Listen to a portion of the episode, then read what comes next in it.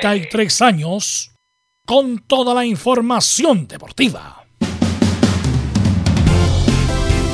Vivimos el deporte con la pasión de los que saben. Estadio en Portales ya está en el aire con toda la emoción del deporte. Comentarios: Carlos Alberto Bravo, Velus Bravo, Leonardo Mora, Camilo Vicencio, René de la Rosa y Giovanni Castiglione. Reporteros: Enzo Muñoz, Nicolás Gatica, Felipe Holguín, Laurencio Valderrama, Juan Pedro Hidalgo, Rodrigo Jara, Rodrigo Vergara y Alfonso Zúñiga. Producción: Laurencio Valderrama y Nicolás Gatica. Edición: Leonardo Mora. Dirección: Carlos Alberto Bravo. Estadio en Portales es una presentación de Ahumada Comercial y Compañía Limitada. Expertos en termolaminados decorativos de alta presión. Hola, hola, ¿qué tal? Buenas tardes, ¿cómo les va? Bienvenidas, bienvenidos. 28 de abril. Flamengo muestra su poderío y golea a Calera por 4 a 1. Guachipato solamente empató en casa. Alborno aparece como titular en Colo Colo. Víctor Hugo Castañeda. No me interesa hablar de Herrera. Cada uno tiene lo que merece. Vamos a hablar esto y mucho más en la presente edición de Estadio en Portal. Don Nicolás Gatica, ¿cómo está usted? Buenas tardes. Buenas tardes a toda la sintonía está en Portales Claro. Decir que en Colo Colo justamente Momico Albornoz va a ser el reemplazante de Gabriel Suazo que recibió dos fechas de castigo por su expulsión ante la Universidad de Chile. Y hoy día una enfermería de Colo Colina. Los hinchas lo recordarán, claro, en su etapa como jugador, no así como técnico, como gerente deportivo, pero hoy está de cumpleaños Marcelo Espina, el Calamar. Exacto, cumple 54 años. En Santino Muñoz, ¿cómo le va? La hubo el lunes, 20:30 en el Teniente de Rancagua. Alberto, Tal como usted lo señala, este día lunes juega Universidad de Chile y en la previa a este partido habló Angelo Enríquez, el primer jugador en hablar posteriormente a lo que fue el partido con Colo Colo. Se refirió a eso, se refirió al próximo partido y también se refirió a las polémicas declaraciones de Johnny Herrera. Dijo que para él no había un quiebre en el camarín. Ok. Vamos con Católica Felipe Colvín, que mañana juega de nuevo por la Copa Libertadores. Muy buenas tardes, Carlos Alberto, y a todos los oyentes de Estadio Portales. Así es, la Católica ya empieza a prepararse lo que va a ser eh, el partido de mañana ante el elenco del eh, cuadro de Argentino Junior, donde hoy eh, en conferencia de prensa habló Alfonso Parot, quien se refirió a varias cosas que ya le iremos desmenuzando en el informe de hoy. Esto más en Estadio en Portales. Ok, muchas gracias. Vamos con Laurencio Valderrama. ¿Cómo están los equipos de colonias, Laurencio? Buenas tardes. Hola, ¿qué tal, eh, don Carlos Alberto? Buenas tardes para usted y para todos quienes nos escuchan en Estadio Portales Edición Central. Esta vez vamos a ir con lo pendiente del Audax y las declaraciones de Pablo Vitamina Sánchez luego de la victoria ante Melipilla, que lo dejó como único líder del campeonato, y proyectando lo que viene, el clásico de, Colonias del sábado, transmisión de Portales Digital ante Unión Española. Y más en Estadio Portales. Y saludamos a mucha, Disculpa, mucha gente preguntando qué había pasado con Laurencio ayer. Mucha, la cantidad. Mucha gente preocupada qué había pasado teléfono. con Laurencio, si había algún problema. Le dije, no, llamamos a tranquilidad que está 10 puntos Laurencio. La gente ya está tranquila, lo acabo de escuchar. Ahora está tranquila. Qué buena noticia. Don eh, Leonardo Isaac, ¿cómo está usted? Buenas tardes. Bien, aquí estamos, Carlos. Qué bueno que, nuestro colega Laurencio pudo afirmar el, poste después de todos los temas de, de ayer. Y yo solamente diré dos cosas, un partido malo y un partido fome. Así se puede definir lo que pasó ayer con la Copa Libertadores y la Copa Sudamericana en los equipos chilenos que tuvieron participación en esta primera patita de la semana. Bien, vamos a saludar a don Camilo Marcelo Vicencio Santelice. ¿Cómo estás? Buenas tardes. Muy buenas tardes, Carlos, para usted y todos los auditores de Estadio en Portales. Sí, esta, esta Copa Sudamericana, bueno, Flamengo demostró la jerarquía que tiene en realidad también en, esta, en este torneo internacional. Y bueno, lo de Guachipato y sigue mañana con, con la Católica y Palestino posteriormente. Está por ahí el árbitro FIFA, Ron. Ah, no, me parece, no, no. René es que René es bien. ¿Tenía un compromiso? No, René es bien. Eh, ¿Cómo es la palabra? Hay que estar atento con él. Ah. Si no, activo a lo mejor muy. Claro, activo, así que. Vamos a ver si podemos hacer el contacto. O, ya no, ya Ahí vamos acá, ahí lo vamos. Pero por eso vamos a aprovechar de ir a los titulares que lee nuestro compañero Nicolás Gatti. Así es, comenzamos entonces con los temas de esta jornada de día miércoles. Bueno, aparte de los equipos chilenos, vamos con otro resultado interesante de chilenos que están justamente participando en la Copa Libertadores. Por ejemplo, en el grupo B Internacional de Porto Alegre goleó 4-0 al Táchira de Venezuela. Carlos Palacios fue expulsado a los 59 en el local. En el grupo de la calera la Liga de Quito derrotó 3 a 1 a Vélez Sarsfield que tuvo al chileno Pablo Galdame a 81 minutos y que marcó el gol del equipo argentino. En el grupo H, Atlético Mineiro, Dardo Vargas jugó 45 minutos en el local, venció 2 a 1 América de Cali, donde Rodrigo Ureña estuvo 65 minutos. Ahora nos vamos a Europa, donde la primera semifinal de día de la Champions, Chelsea rescató un empate y un gol de visitante ante Real Madrid en España. Hoy se enfrenta por la otra semifinal de ida en Francia el PSG y el Manchester City que espera llegar a su primera final continental. Durante esta jornada de día miércoles, la Comebol recibirá cerca de 50.000 dosis para vacunar a los planteles de la Copa América y también de las Copas Libertadores y Sudamericana. Van a llegar durante esta jornada a Uruguay. Una noticia del fútbol chileno en la primera vez, el técnico Arrotea, después de tres fechas que estuvo perdiendo el equipo de la quinta región, fue despedido, va de forma interina a asumir el Quique Acuña. Y cerramos con el tenis donde la pareja chilena de Tomás Barrio y Alejandro Taviro vencieron al venezolano Luis Martínez y el bielorruso Vasilevski y avanzaron a cuarto de final en el doble de República Checa.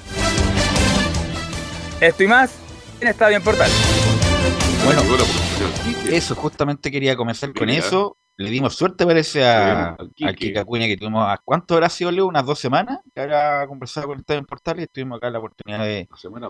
Mira, hay que contarle una. Eh, en pandemia habíamos quedado de acuerdo a hablar con el Quique Acuña y nos dejó tirado.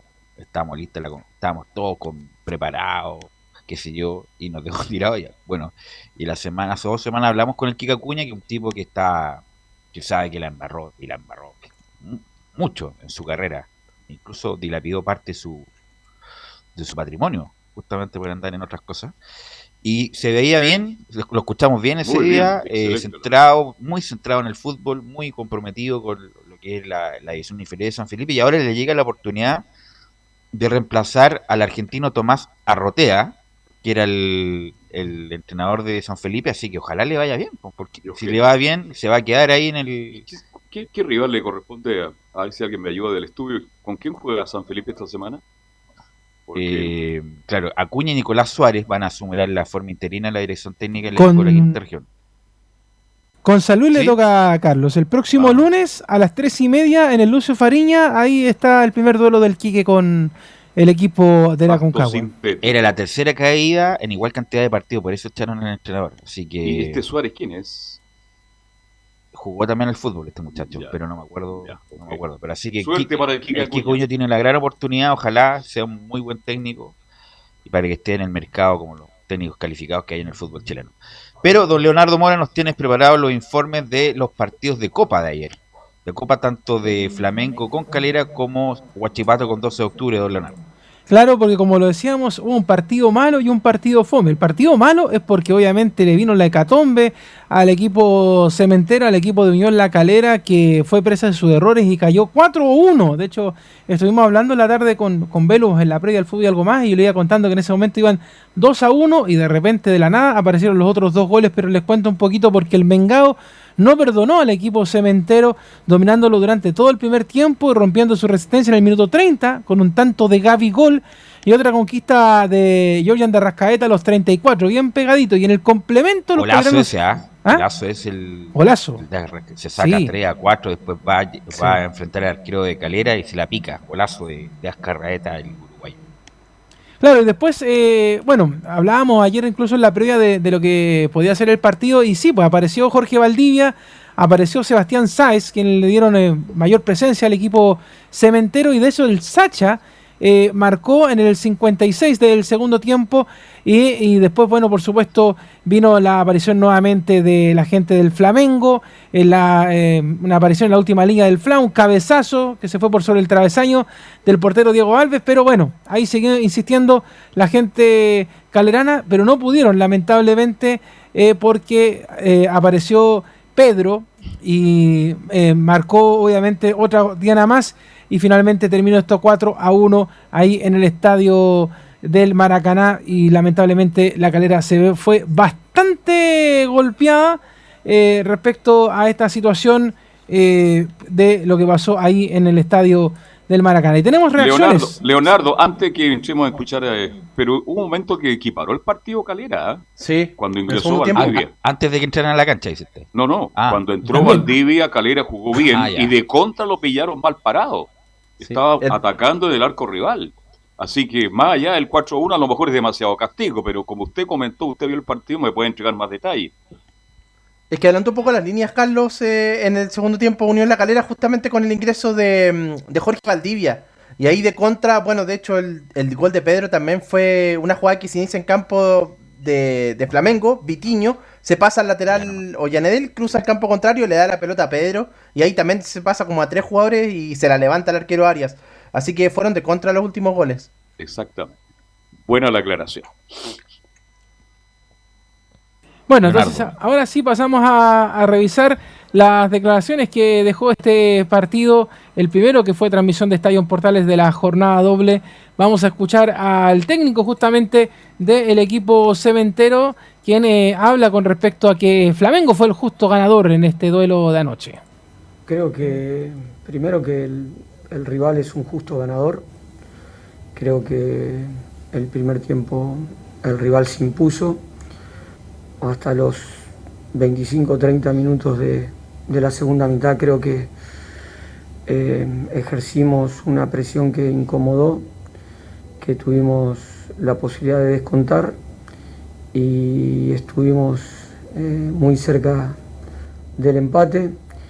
Luego con el 3 a 1 creo que se termina el partido y ya creo que eh, ya la intensidad no la pudimos sostener y bueno, terminó siendo el dominio de, del rival. Pero creo que en líneas generales eh, nada para reclamar al equipo, al contrario, creo que decidimos competir con nuestro estilo más que buscar alguna forma o alguna estrategia de solo ganar. Ahí está entonces la primera del técnico del cuadro cementero. Hay que recordar de que el fin de semana eh, ya se enfrentan inmediatamente a el cuadro de Antofagasta. No hay respiro a diferencia de otros equipos que sí les dan eh, las chances de, poder parar como le pasó a, a Palestina, a la Católica. Ellos no, porque tienen los márgenes de tiempo y de hecho estaban preocupados allá en Antofagasta con respecto al tema de que se alcanzaba a llegar el cuadro cementero, hacerse los PCR y después estar presente en el partido ante el CDA, pero todos los tiempos están cuadrando, así que no se cambia nada, se sigue jugando todo de manera normal. Y el técnico cementero Marco Giuseppe dice que vamos compitiendo partido a partido, ya que ahora obviamente tienen que pensar en ese partido con el CDA y luego con Vélez. Bueno, nosotros vamos compitiendo partido a partido. Sabemos que tenemos eh, en estas semanas eh, una densidad competitiva que no es habitual. Creo que el primer partido en la condición de local con, con Liga merecimos, inclusive me lo manifestó hoy eh, el entrenador intercambiando fuimos merecedores, bueno, eh, quedamos con un punto. Y bueno, preparar en lo próximo el partido que tenemos de, la Liga Chilena. Y bueno, y finalizado el mismo ya prepararemos el partido con, con Vélez. Hay entonces las observaciones que hace el técnico. Y bueno, lo decíamos también eh, destacar, aunque lamentablemente no sirvió de mucho, la actuación del Sacha Sáez, que fue el que marcó el único tanto y que además nos marcaba hace mucho tiempo. Y vamos a escuchar al Sacha que habla con respecto a este tema. Dice que está muy contento de volver a jugar y convertir un gol. La verdad que en lo personal, eh, muy contento de poder volver a jugar. Eh, dejé atrás una, lesión muy grave. volver a jugar y hacerlo en este, en este estadio ante este rival y poder convertir un gol, eh, la verdad que, es muy gratificante. Lamentablemente nos vamos con una derrota muy dolorosa, que, es lo más importante, que hay que corregir un montón de cosas de, cara al partido que viene ahora este, por, la, por la Copa y también por, el torneo local para, para no perder eh, la posición en la que estábamos. Eso con respecto entonces al primer partido que fue transmisión de Estadio Portales con el relato de Felipe Holguín, el mágico del gol. Y luego pegadito. El mágico, oye, el pues, mágico le dicen. El mágico. Aunque por interno le dicen algunos el trágico, pero bueno. El trágico. ah, el poliamoroso también me dice por acá por interno que. ¿Poliamor? El poliamoroso, sí. Mira, Leo. Se las trae Felipe, le vamos a preguntar después. Sí, Camilo. Sí, una cosita de Sebastián Sáez, que volvió a jugar después de. desde mediados del año pasado, que no jugaba desde antes de la pandemia. y está solo inscrito. Sí, está solo inscrito para los torneos internacionales por el cupo de los extranjeros en calera. Ya, Así que solo puede disputar la Copa Libertadores. Se cortó los ligamentos, me parece que un partido. No, no, fue con Católico, ¿sí? Fue los entrenamientos. No, fue los entrenamientos. Ah, fue los entrenamientos, tienes toda la razón. Sí, sí de Unión La Calera cuando estaba todavía parado el fútbol pasó un año prácticamente para que volviera a jugar Saez. esa, esa lesión de corte de ligamento es la peor que puede tener un, futbolista Leonardo. Tal cual, bueno, revisamos el otro partido que también fue de transmisión de, de Estadio Portales, que la verdad es que uno esperaba un poquito más de Guachipato después de lo que había sido ese triunfo ante San Lorenzo la semana pasada. Y eh, lamentablemente. Los paréntesis, Leo, disculpa. Eh, no, lo comentamos en su momento, pero 6 millones y medio de dólares va a recibir Huachipato, una cantidad impresionante de plata para el fútbol chileno por la venta de Soteldo. O sea, yo creo que Huachipato ha ganado con Soteldo los 6 millones y medio de dólares más, la U pagó por un préstamo, un millón de dólares por un préstamo, ni siquiera un porcentaje, un pase, pagó un millón de dólares. O sea, se están bolsando más o menos con los préstamos al santo, yo creo que más de 8 millones de dólares por Soteldo. Negocio redondo por donde se le mire, no solamente porque le rindió a Guachipato en, le rindió a Guachipato, después se fue a la, U, después se fue al Santo con todas las peleas que hubo entre Santos, entre Soteldo y la U. Y por 6 millones, no sé, ojalá, me imagino así, hay gente responsable ahí, va a manejar bien esa cantidad de plata. Es un sigue su amigo el abogado. Victoriano Cerda, que no sé, nunca ha tocado un balón en su vida, pero el dirigente como más, como más, influyente del momento. Pero ha tenido suerte, eh, Pero esa cantidad de plata para cualquiera es una inyección impresionante de plata para mejorar el plantel, para mejorar la infraestructura, para hacer lo que sea. Así que yo creo que no se va a ver ahora, obviamente, pero se va a ver a lo mejor el próximo campeonato, el próximo año, esa inyección de plata impresionante que va a tener Guachipato, Leo. Claro, y de hecho, dicho sea de paso, eh, al Santos también se le levantó la sanción que tenía por este tema de Soteldo, porque de hecho tenían la prohibición de contratar jugador y todo el movimiento, porque habían recibido una sanción del TAS.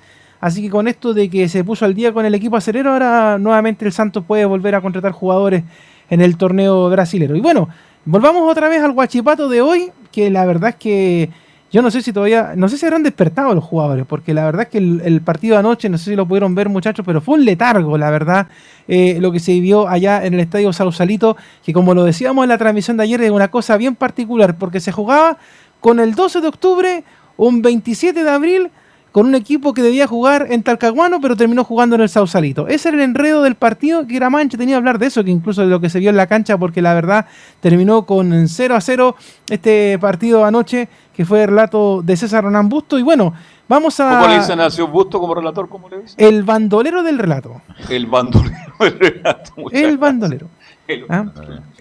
De, de, paso por otroramente en la radio Sport y que ahora está fijo acá en la, en la radio Portales. Ya se contrató de titular ahora acá en la primera de Chile. Bueno, como le decía, fue un monólogo que controlaron eh, los aceleros. De hecho, tuvieron varias oportunidades en, en, cuanto a la estadística que a veces no juegan en nada, pero dicen que terminaron con un 77% a favor en el partido eh, y se enfrentó ante un rocoso planteamiento de la escuadra paraguaya que no dudó en defenderse de su área, de enfriar muchas veces el partido con la experiencia de jugadores como Víctor Cáceres, Paulo da Silva y Pablo Velázquez.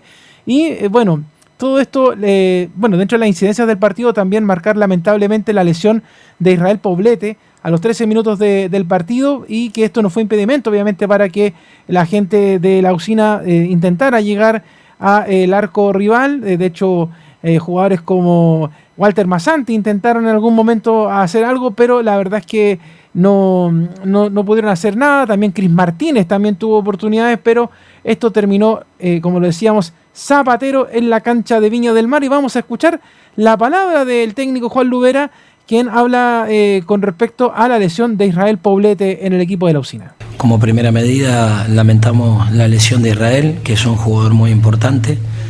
Eh, es difícil encontrar mediocampistas mixtos de ese nivel y, y, sinceramente se siente, pero Álvaro entró muy bien, lo hizo muy bien, es un futbolista categoría 2000 de nuestra cantera, sale por la amarilla más que nada porque ya teníamos miedo que que podría sufrir una expulsión y también para buscar mayor profundidad ofensiva con, con Nico Silva por dentro, pero sinceramente Israel es un jugador que significa mucho y a la vez también tenemos futbolistas para, reemplazar, para reemplazarlo, pero esperemos que esté el menor tiempo posible fuera de las canchas.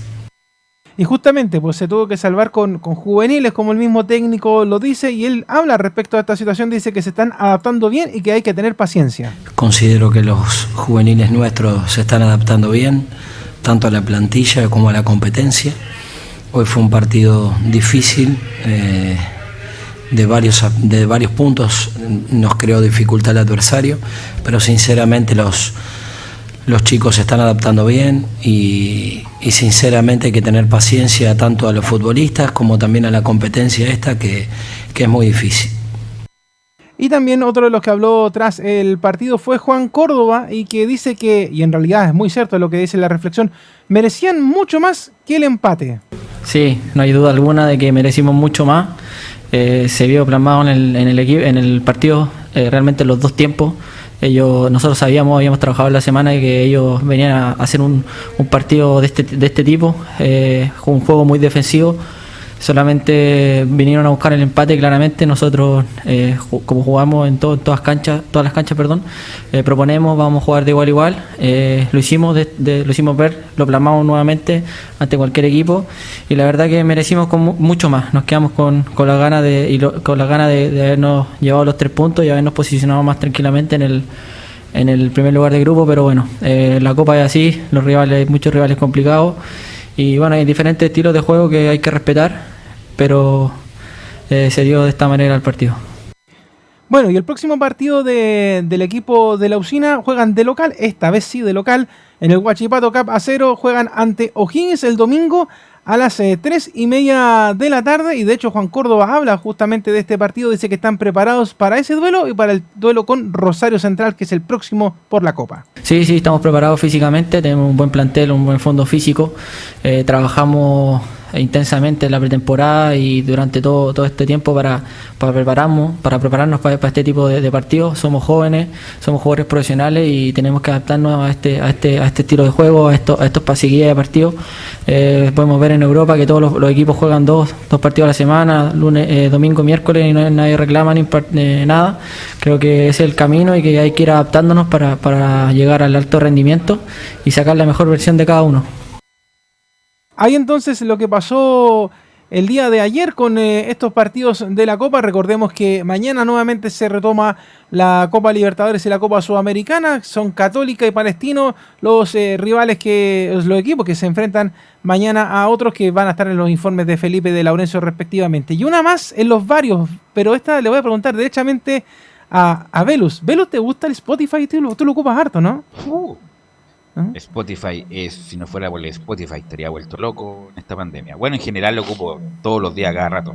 Claro, y esto te lo, te lo, te lo comento porque, bueno, esto también le interesa a Enzo Muñoz, que aparte de ser un gran hincha de la Universidad de Chile, también es hincha de Arsenal, pues en el fútbol europeo, porque uno de los fundadores de, Spotify, eh, Daniel Eck, eh, quiere comprar el Arsenal. Quiere comprarse el Arsenal, ¿ah? Y dice que es eh, una eh, oportunidad que considera única para devolver la gloria a los Gunners, a los cañoneros. Así que es un tema. Va de la mano, y va de la mano de histórico. Está con Thierry Henry, eh, Berkham, ¿se acuerda el holandés? Eh, Dennis Berkham, y otro más histórico que es como la cara del, del, del, proyecto. Patrick Vieira me dice también acá. Patrick Vieira, claro, el francés que era el lateral derecho, ¿no? No era no, central, central y volante central. El que era lateral derecho era bueno, pero está Enrique, es el ídolo máximo del Arsenal. Dennis Bergkamp, el holandés, gran jugador que le hizo el gol a Argentina en el Mundial del 98, eh, cuando Puerto Ayala se pasa, la pared de le, le, le cruzado. Eh, y claro, Vieira. Y, porque el Arsenal, mira, independiente de las bromas, Arsenal es una gran institución en una gran institución. Está entre los 10 mejores de. no está en el Big Six, como se dice, entre los 6 más grandes de Inglaterra. Pero el problema es que tiene esa, ese mote que en algún momento tuvo la Católica, que armaba buenos planteles, pero no ganaba nadie. Hay que recordar que Wenger estuvo mucho tiempo. Ganó, ganó, ganó, ganó títulos, por supuesto, pero Liga ganó como pocas. Pocas. Y el Arsenal tiene infraestructura, tiene con qué para aspirar a algo más. O sea, para ser ir a, ir a pelear al, City ahora, al Liverpool. Y ojalá lo puedan hacer porque eh, en Londres, bueno, Alexis Sánchez jugó ahí, fue el, mejor momento de su carrera en Europa. Alexis Sánchez fue en el Arsenal. ese equipo, me recuerdo ese equipo invicto que gana Wenger en los 90, justamente con Henry, con Pires, con Berkham, con Vieira, ¿no? Oiga, por acá el, hincha Arsenalito me mandó un mensaje, me dice 2004, no los 90. 2004, ya, perfecto. ¿Y él no ha sido considerado para ingresar ahí?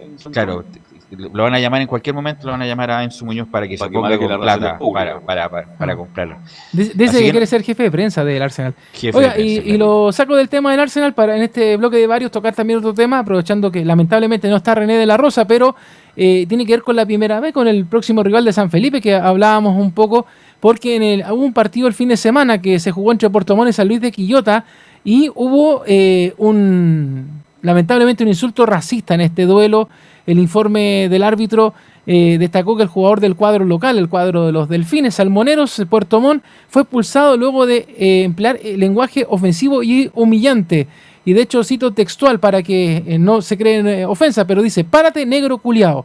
Eso es lo que consignó ¿A quién le, dijo eso, Leo? Ah, a un jugador de ah, San Luis de Quillota y está consignado eh, obviamente, eh, por el cuarto árbitro. De hecho, Franco Jiménez consignó estas durísimas palabras que estamos diciendo, de hecho, en este horario de todo público.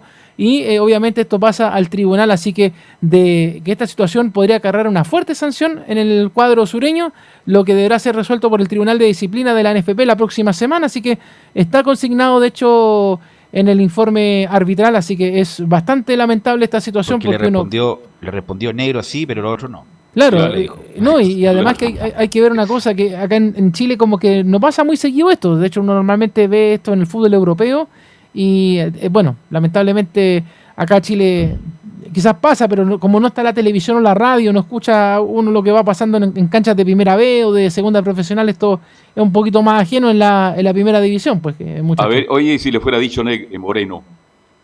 Moreno, bueno. Párate, Moreno, ¿ah?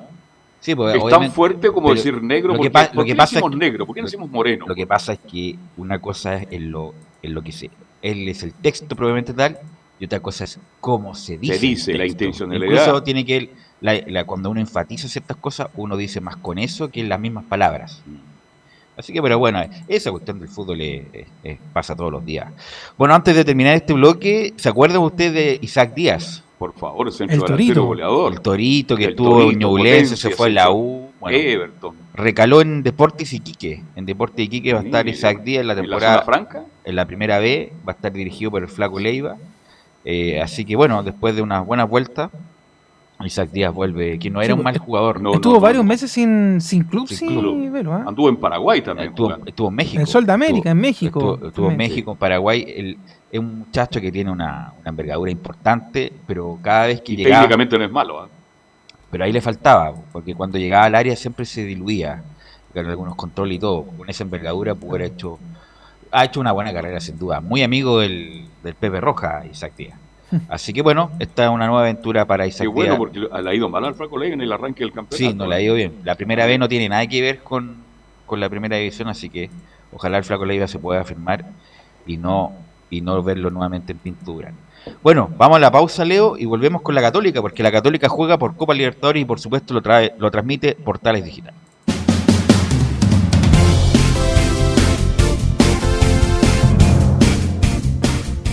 Radio Portales le indica la hora. Las 2 de la tarde, un minuto. Es muy importante, es urgente, es vital que entre todos detengamos el coronavirus. Y todos podemos ayudar a través de una sencilla acción. Quédate en casa, por tu salud, la de los niños y la de los adultos mayores.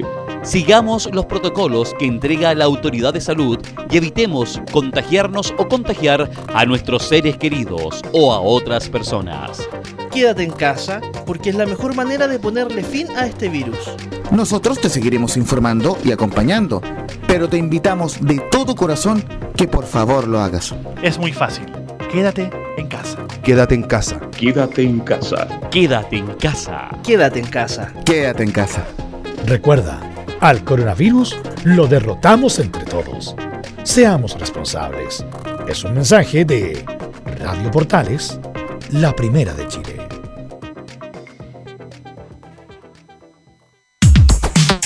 ¿Necesitas promocionar tu marca o producto? Anunciar en la Primera de Chile es rápido, fácil, con cobertura nacional y no cuesta tanto. Contáctanos al correo comercial arroba radioportales.cl. Tenemos una propuesta a tu medida, porque en la Portales te queremos escuchar. ¿Quieres tener lo mejor y sin pagar de más? Las mejores series de televisión, los mejores eventos deportivos, equipo transportable, películas y series 24/7. Transforma tu TV a Smart TV. Llama al 973-718989. Twitter arroba panchops. Visita www.radiosport.cl, el sitio web de la Deportiva de Chile. Programas, noticias, entrevistas y reportajes, podcast, radio online y mucho más. Todo lo que pasa en todos los deportes lo encuentras en www.radiosport.cl. La Deportiva de Chile en Internet. Porque lo bueno puede ser aún mejor. Prepárate a conocer la evolución de la Primera de Chile. Bienvenido a Portales Digital. Ingresa ya a www.radioportales.cl y descubre nuestra señal en vivo en audio y video, además del tradicional 1180m. Mantente al día con las últimas informaciones de Chile y el mundo e interactúa con nosotros a través de nuestras redes sociales en Facebook, Twitter e Instagram. Recuerda www.radioportales.cl La nueva multiplataforma de la Primera de Chile ahora es aún mejor. Termolaminados de León, tecnología alemana de última generación. Casa Matriz, Avenida La Serena, 776 Recoleta. Foro 22 622 56 76. Termolaminados de León. Desde todo Chile. Desde todo Chile. Y para todo Chile. Y para todo Chile. Portales Digital está en todas partes. www.radioportales.cl Entre Marco Grande y Marco Chico, media vuelta y vuelta completa. Escuchas Estadio en Portales, en su edición central. La primera de Chile, uniendo al país, de norte a sur. Son las 14 con 05 y antes de ir con la Católica, bueno, un partidazo, un- unos pocos momentos más. Juega el Paris Saint Germain con el Manchester City, el partido de ida de la Champions, de las semifinales de la Champions. El otro fue eh, Real Madrid con el Chelsea, Chelsea, empataron a uno a uno. con ese estadio que cualquiera quisiera ese estadio, ¿ah? es el estadio 2 del Real Madrid, el Alfredo Di Stefano, Tengo la- espectacular, la suerte es un- uno de Cuando era más pequeño, de un aforo más chico, extraordinario y bueno. que lo adaptaron con graderías para. No estaba, la tenía, y el, el estadio del Pero- Real Madrid le están metiendo una cantidad de plata impresionante para la remodelación. Y como en el Parque de los Príncipes juega la ida el Paris Saint Germain de Mauricio Pochettino con el, el City de Guardiola. Bueno, pero vamos con Felipe Holguín, que se paró, se anduvo como medio enojando con algunas preguntas también. Están medio enojones los jugadores de la Católica, Felipe, ¿ah?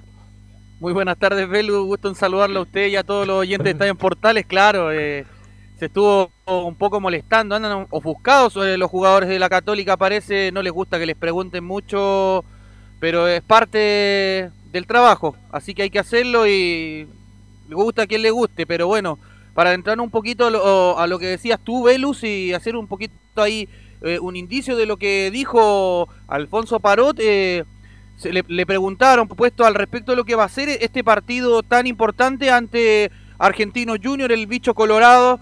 Escuchemos las primeras declaraciones de Alfonso Parot, donde habla al respecto y dice, lo tomamos como un partido de vida o muerte. Lo tomamos como un partido de, vida o muerte, porque estamos en casa, tenemos que sumar de tres, sobre todo si ya en nuestra primera visita no, no podemos sumar ningún punto. Eh, sí, yo creo que va a ser un partido que nos va a marcar una, una pauta en esta copa. Tenemos que ganar como sea, eh, jugando bien, mal, regular. Eh, tenemos que ganar y conseguir los tres puntos si queremos seguir con, con chance en, esta copa. Sabiendo que todavía quedan muchos partidos y que no hay nada dicho, pero sabemos que sumar de tres el día de mañana es sumamente importante para nuestro objetivo. Ahí estaban las declaraciones de Alfonso Parot, quien hablaba al respecto de que era muy importante ganar de local eh, y esa era la consulta que, por ejemplo, le hacíamos en, el- la conferencia de prensa Velu. Sí, bueno, eh, aunque el segundo partido, Camilo, pero tienen que ganar este partido para no hipotecar la, la posibilidad de clasificar, porque Católica siempre hipoteca los primeros partidos, se juega todas las chances en la última fecha y no le alcanza, Camilo. Bueno, el año pasado le pasó eso, perdió los dos primeros partidos, el de visita con Internacional de Porto Alegre y el de local con América de Cali, y eso después vino un repunte en los partidos finales, pero, pero le, pesaron estos encuentros, sobre todo el de local, porque creo que ahí es donde, donde tiene que sacar lo- los nueve puntos, sería ideal para la Universidad Católica obtenerlos para y pensar en algún punto de visita con- contra Argentinos Juniors quizá, y por ahí ya tendría eh, pelear el segundo lugar por lo menos. Es asequible este equipo argentino para Católica. eh. Tiene que aprovechar la oportunidad. No es, a- no es accesible, es un igual, que es distinto, porque Argentino Junior también tiene lo suyo, pero no es un cuco, a eso voy. No, de ninguna No es- manera. pero no es un paquete. pues. Le No. puede perfectamente Pero no es un, ganar no es un paquete. No es un paquete. No, no, por Es un favor. equipo de Fútbol- medianía. Pero fútbol argentino, cualquier equipo del fútbol argentino te hace pelea. a- le ganó a. Empezó ganando el Argentino Junior en el grupo, ¿no? Sí, le ganó a Nacional de Uruguay. Le ganó a Nacional de Uruguay, por lo estadio tanto. No es un paquete Argentino Junior. No, No, es. no estoy hablando es de el- paquete, No es el Flamengo. es ganable, No es el Flamengo, pero no es un paquete, es tan iguales. No es tan duro. el O sea, más bien es parejo, más bien. En un equipo que han jugado muchos chilenos, entre paréntesis, Camilo Es, Vicencio. es un partido parejo el con Argentino Junior, Camilo. El argentino De Junior hecho, ahora hay un chileno. ¿Sí? Hay un futbolista chileno, Nicolás eh, Peñailillo, que estaba en, en No, Antofagasta. Está en Unión de Santa Fe. Perdón, Unión. San- sí, sí, sí, sí. Antes jugó Jaime Ya. Pizarro, Jaime el otro Pizarro, Pizarro, Católica. ¿Quién más jugó? No, está Nicolás Pérez, que fue. Campeón. que justamente salió antes de los partidos que sale campeón, porque si no Argentino Junior no sale campeón. Sí. Eh, ¿Usted está- cree- no taja mucho? No, no, no, pero justamente Ya. se lesiona a Perich. Sí. Se lesiona como un mes antes y Argentino Borgia era el técnico. sale campeón Sí. con Hernán Torrey. Eh, Emilio Hernández también estuvo en, en- Hernández. en Argentino. Junior. ¿Qué será de Emilio Eh, Hernández? lo vi el otro día en, en el verano en Algarrobo, lo vi este muchacho. Sí, ¿Cómo se vea? ¿Bien? Bien, bien, esperando, haciendo la fila para comprar víveres. Ya. Eh, ¿Y quién más Argentino Junior? Hay un bueno, Pi- Pizarro, Emilio Hernández, Perich. El otro Pizarro que tenía Católica, un Pizarro, ¿está guardado o no? Pues el Nelson Pizarro. Sí, también creo. Parece que sí, sí. Eh, Ricardo Viveros también jugó ahí. Ah, tiene Ricardo razón. Vivero, Roberto el hombre- Cartes, el hombre, eh, el hombre del sur. Sí, Sí. señor. Y bueno, el Kaiser lo mencionaban ustedes. Sí, pues. Jaime el Pizarro. Kaiser que jugó en Argentino Junior cuando Argentino Junior hacía de local en Mendoza. Sí. Una estupidez, porque quería, como no, no había equipos profesionales en Mendoza, Argentino Junior se fue a Mendoza. Entonces todos los equipos tenían que viajar a Mendoza y Argentino Junior entrenaban en Buenos Aires Y jugaba en Mendoza, jugaba- en el fue- Malvinas Bueno, argentino. ¿cómo resultó eso? Bueno, fue un, Malo. frac- fue un fracaso. Fue un fracaso. Fue un fracaso. Y un ídolo, eh, Velus, que jugó. Eh, Milovan Mirosevic también jugó en, en el Bien, equipo. ahí se cerró su carrera en el extranjero. Así Jugó- es. Ah, por- lo llevó el Pipo. El Pipo Gorosito cuando dirigía Argentino Junior. En el 2008. Sí. Bueno, el ídolo máximo, a pesar de que Maradona es Maradona, pero le pelea ahí mano a mano para la gente de Argentino Junior, un- el Claudio Borges. Claudio Borges fue campeón con Argentino Junior del torneo local, fue campeón de la Copa Libertadores, hizo, yo creo que el, el- el partido más memorable que se recuerde de la Intercontinental con la Juventus, y además salió campeón como técnico. Entonces, pues. No, el- es uno de los ídolos máximos de Argentino Junior, incluso a lo mejor es una ofensa para los que nos están escuchando, a la par de Maradona, es Claudio Borghi. Y bueno, tiene una foto ahí, una estatua, Claudio Borghi. Y bueno, ahí salieron una cantidad de jugadores impresionantes. Fernando Redondo, Esteban Cambiaso, Claudio Borghi, Diego Maradona, jugó, salió ahí el Pepe Castro, que jugó en la U. Sí, el puntero Eh, derecho. No, así que tiene una historia, una historia Tiene linda historia. Sergio Batista, Sí, eh, salió de Junior. técnico. No, bueno, ahí empezó a dirigir eh, Peckerman. En la, todo eso lo, lo organizó Peckerman. Tiene linda historia. Así que Argentino Junior es un equipo de barrio, pero con mucha tradición, Felipe. Sí, de hecho, para finalizar este listado grande que tienen de ídolos también que pasaron por el equipo Bicho Colorado, Juan Román Riquelme. También jugó, Juan Román Riquelme se me olvidó. Me castigo. Me castigo, me Ese castigo. era, sí. ese era uno de los que pasó. Y bueno, para Ya Juan nos Román Riquelme, entrando a lo que va a ser eh, este partido tan importante para la Católica. eh, escuchemos la segunda declaración de Alfonso Parot, donde habla, y de hecho se la preguntan, y ahí es donde empieza ya a molestarse un poquito con la conferencia. Le preguntaron por su rendimiento, un colega. Escuchemos la siguiente declaración donde habla: Yo trabajo día a día. Yo trabajo día a día, eh, me esfuerzo cada, cada día cuando estoy acá en San Carlos. eh, soy profesional eh, cuando estoy en mi casa, eh, trato de hacer lo mejor posible, eh, más allá que obviamente uno comete errores. eh, yo no, yo no juego pensando en que, la quiero, que me quiero equivocar para perjudicar a mi equipo. Y desde que llegué, por lo general he jugado, así que no creo que tan mal tampoco he andado. Eh, yo no sé que no sé que, que se dice, no sé que yo no leo mucho redes sociales, pero Ahí hablaba un poco Alfonso Parot, también se le preguntaron en la, en la conferencia de prensa y también mm, se le vio un poco molesto por la pregunta del rendimiento que ha tenido en los partidos últimos que ha tenido la Católica, por supuesto, y el cuestionamiento hacia Gustavo Poyet que sigue en redes sociales y que yo creo que van a seguir si es que no sigue mostrando un buen fútbol el equipo de la Católica. Por eso, este partido es muy importante, puede marcar un, un antes y un después en, en, en Poyet, en el sentido de, de para dónde vamos, para dónde vamos con el equipo. Pero Católica puede pelear perfectamente este grupo. Tiene todas las Pero, posibilidades. pues, todas, es, pero es- todas, todas. es una posibilidad. Sí. Puede que sí, puede que no, pero... ¿Quién es yo que no lee mucho las yo redes creo sociales? Católica, Católica ¿Es Paró el técnico? Católica es parejo el grupo, no es, no es que haya un equipo, pero perfectamente puede perder los tres partidos, porque lo- los otros equipos son parejos, son, yo creo que están al mismo nivel de la Católica, no como el año pasado, que habían dos sobre la Católica, que eran Gremio y el Inter, sin duda, y era uno parejo con el América de Cali, pero el- estos rivales, Camilo, eh, bueno, fue más amable el sorteo, pero son, y yo creo que en el mismo nivel que la Católica. Sí, Atlético Nacional yo creo que está un peldaño más arriba, Sí, después viene el Atlético Nacional, tan como- sí, al mismo, al mismo nivel, pero ahora tiene que demostrarlo, si no, eh, el último año no, no lo ha demostrado por lo menos. Oiga, menos mal que Paró no, no lee mucho las redes sociales, ¿ah? porque realmente lo tratan muy mal. Sí, no, lo, le han hecho bolsa ahí en, como se dice, buen chileno a, a, a Parot eh, y a, a Poyet Mira, y yo también. dije, y yo dije, disculpa Felipe, incluso cuando se hablaba de Parot en la selección. Yo era uno de ellos. En Católica. Y yo no, yo me, yo no saco el potito de la gente. Yo siempre dije a Parot, Parot, y con esta frase, Parot no tuvo, no tiene y no tendrá nunca nivel de selección. En Católica puede jugar, puede andar bien, puede ser importante, pero para ser nivel de selección hay que tener otras cosas. No tiene velocidad, no tiene aceleración.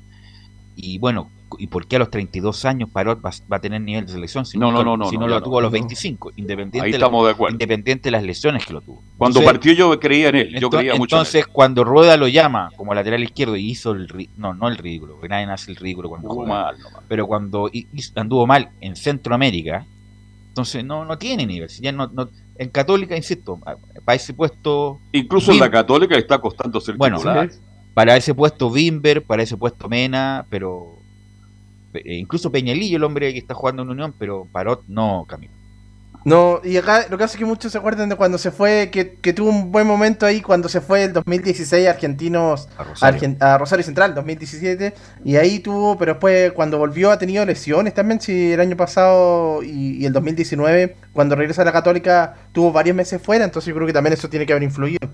Y juega al filo porque está muy, lo veo Sí. muy agresivo en la marca. Bueno, veces- siempre ha sido sí, agresivo. Hasta mal intencionado a veces lo veo. Entonces por ahí creo que se ha, ha cometido errores. Pero cuando partió yo le veía condiciones. Hizo Yo creo que puede terminar como central, ¿ah? Yo creo que ahí, como no Sí. tiene tanto recorrido, ahí puede terminar Parot su carrera como central, Felipe. Sí, pero está complicado, Velus, ahí. La Católica tiene por lo menos a cuatro puestos ahí ya. Es Pero yo no me refiero a la Católica, sino que termine su carrera, por En ejemplo, Ah, en de otro central. en otro club. en otro club jugando de central como, como para alargar la carrera. A eso En. Católica como central estoy contigo, Felipe, no tiene ninguna opción en este minuto. No, Aunque y de hecho, si llegaran, llegaran dos laterales, eh, uno por izquierda, lejos ese lado ya estaría copado. Yo creo que sería fácil sacar a, a Parot en este caso, por su rendimiento también. Y eh, por el costado derecho, uno que podría ser seleccionado, Raimundo el Catuto Rebolleo, que ha mostrado buen partido en, la Católica. Bueno, el con Holland lo hacía. Esperemos cómo va a estar mañana. Y con respecto a lo que va a pasar hoy día en la noche también, la Católica va a tener que estar atenta porque juega Atlético Nacional eh, con el Nacional de Uruguay. Allá en el, eh, estadio de- del Nacional, allá en Uruguay, así que va a ser a eso de las eh, 18 horas, se juega el Nacional de Uruguay enfrentando al Atlético Nacional de Colombia, así que va a ser un lindo partido y que la Catica le conviene por lo menos que, que ahí empaten eh, eh, ambos o saque un resultado que le convenga a la Católica. Y para ir cerrando, Velus, eh, muchachos, eh, eh, tengo la formación confirmada para el duelo de mañana. Pero, pero Felipe, la, la pregunta por la que se enojó fue por lo de tricampeón, no sé qué se lo Sí. que no- ¿Sí? Sí, se enojó porque dijo, después de que le preguntamos, vino otro colega y le dijo al respecto de que no se le olvide que nosotros somos los eh, bicampeones, eh, tricampeones, perdón. Y, Ya. y por eso se molestó, se ofuscó, pero de ahí le bajaron todo el perfil y otros le empezaron a preguntar por Edson Pucci y cosas así por el estilo. Ah, perfecto. Pero A ver la formación. Les voy a ir detallando la formación con Matías Dituro en portería, línea de cuatro en el fondo, Raimundo el Catuto Rebollido, más hasta Guruaga, acompañado de Valver Huerta, cierra la línea de cuatro en el fondo, Alfonso Parot, en el mediocampo estará Luciano Agüeta, acompañado de Ignacio Saavedra, en labores de creación Marcelino Núñez, y arriba irá José Pedro en salida derecha, centro delantero el goleador Fernando el Toro San Pedro, y por izquierda irá eh, eh, Valencia. Valencia, esos son los 11 que parará el eh, técnico Gustavo Payet para enfrentar mañana a la- er- al equipo de Argentino Junior por la Copa Comebol Libertadores. Y estará Hoy- como noticia, muchachos, Sí. eh, Edson Puch que estará en la banca. Ya, por lo menos está en la banca. Importante. Exacto.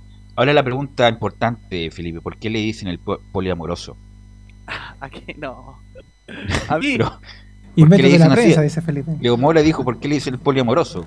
no, yo no sé, eso lo inventó Enzo. Usted sabe que Enzo es un niño muy creativo. ah, le echan la culpa a Enzo. creativo. No. Sí, que- el yo- poliamoroso significa que ama a varios, en varios lados. En, en No, varias... no, Ah, soy de ya. una sola eh, mujer. Son, es varios de la, de la misma escuela, en realidad. ¿eh? Ah, ya. Mira, varios. ¿Quién relata es- este es- esas malas costumbres de los jóvenes, ¿ah? el Es poliamor. verdad. ¿Quién relata este partido, Leonardo? El partido de Católica lo relata el bombero Cristian Frey. Eso le iba a pre- este es el bombero, ya. El mágico, Sí. el bombero y el otro, ¿cuánto me dijo? El bandolero. El bandolero. El Y, bandolero. y des- Entonces, y- y después relata el, el gritón del gol, o el, o el falso uruguayo, dicen algunos. Claro. ¿Lo conoce usted ese? sí, Sí. por favor. Alfonso Zúñiga. Sí. Es un hombre de peso, ¿ah? Claro. Ah. Ok, gracias Felipe. ¿ah? Muy buenas tardes, que- muchachos. Gracias Felipe. Vamos con Don Enzo Muñoz. Sí. Oiga, Sí, para, para- entrar a lo de Enzo, mira, sabes que yo ayer pensaba un poco en frío, porque de repente uno cuando escucha declaraciones, ve declaraciones, la- de repente como que uno reacciona en caliente. Y yo me preguntaba a, a mí mismo, eh, ya en la noche, después de Mismo. toda la, la convulsión del día, decía, mismo, ¿eran necesarias las declaraciones de Johnny Herrera? No era necesario, para Por- nada. porque eh, eh, a lo que voy, Velu, eh, y a los auditores que están escuchando, cuando se supone que tú dices que amas algo, no le es das como la vieja, disculpa la, Claro. la expresión, pero como la vieja zapa de la esquina, algo así. Claro, y a lo que voy yo es que no es necesario darle más en el suelo. Porque de repente uno por omisión puede quedarse también de, de- dejar que las cosas pasen, ¿no? Porque la situación de la U extrafutbolística y futbolística no es buena. Entonces, darle a la U en una, en, en- tras una seguidilla de malos partidos, suelo, en el suelo, sacando, el, sacando el partido de la Unión, que la verdad es que, insisto, más allá del triunfo es malo, porque la U no, no jugó bien, no, no se está mostrando, no es protagonista. Después darle en el suelo, justamente como dice usted, Carlos. O sea, pierde con Colo Colo y que aparezca Johnny Herrera hablando del tema de, de Montillo cuando ya el tema de Montillo ya era pasado pisado. Entonces, de repente yo me pregunto, bueno, eh, está bien, Johnny dice que es frontal y todo, pero ¿era necesario salir en esta semana? No era necesario, Con, con no este tema, con lo que va a pasar mañana, con, con lo que puede pasar el lunes a, a darle a la U, yo creo que no. Sí, a lo mejor como está recién metido ya oficialmente en los medios, quiere llamar la atención, mucho más allá. A lo No, pero. Herrera estando ¿no? en los medios ya siempre llama la atención. Sí. Herrera. Así que, Pero, yo ¿por qué creo que siempre? me- imprudente. preocupado la Johnny Herrera. ¿ah? No está bien, pues el ídolo máximo del último Sí, tiempo, pero, pero, como dice Leonardo, no puedes calificar. pero, es una, pero una cosa es ser imprudente, no era, necesario, no era necesario decir esas cosas, la verdad. O sea, queda como vieja, vieja copuchenta. O viejo Vieja chepa. muy bien. Claro, vieja chepa. O viejo chepo, ahora que estamos en, el- en esto de la, bueno, de la igualdad. El viejo copuchento. Pero el, que no es copuchento es don Enzo Muñoz y ya estamos con el Enzo Muñoz. ¿Cómo está, Velus? Un gusto saludarte en, de- en esta tarde de, de día miércoles para hablar de Universidad de Chile, de lo que viene con Universidad de Chile, porque hubo conferencia de prensa. Ya que ustedes estaban hablando de este tema, de las declaraciones de Johnny Herrera que pasamos a escuchar ayer, vamos a escuchar lo que dijo Ángelo Enríquez sobre el conflicto en Montillo contado por Johnny Herrera. O sea, yo desmiento eso. El, el año pasado, o, o sea, el campeonato pasado, la verdad es que vi al equipo bastante unido. No vi grandes diferencias entre jugadores y yo venía a, los entrenamientos y lo pasaba bien y al final supimos salir del mal momento y terminamos en una muy buena posición eh, a pesar de todo lo, lo, que se comentó de afuera, todo lo que los comentarios negativos que nos llegaban, al final salimos de todo eso y, y terminamos el campeonato salvándonos del descenso y, y, terminamos tercero, o sea que yo creo que ahí lo más importante que hubo y lo, lo que yo creo que fue la razón de, de haber terminado también el, el, campeonato fue que hubo unión de grupo y, el, y que la energía siempre fue positiva dentro del grupo. Ahí está la explicación de eh, Ángelo Enrique respecto a lo que dijo Johnny Herrera sobre esta supuesta separación de grupos o distanciamiento luego del tema de Montillo, donde había un grupo de argentinos, lo dijo así, eh, que estaban eh, por hacerle la cama al estratega venezolano, esto considerando el mal rendimiento de, del club, de las cosas que se habían dicho, y había otro grupo que lo individualizó en dos jugadores puntualmente, Gonzalo Espinosa y Osvaldo González, que eran más de la idea de salvar al equipo y daba lo mismo quien estuviera a cargo. Sí, bueno, lo desconoce obviamente Ángelo Enrique respecto a lo que dijo Herrera.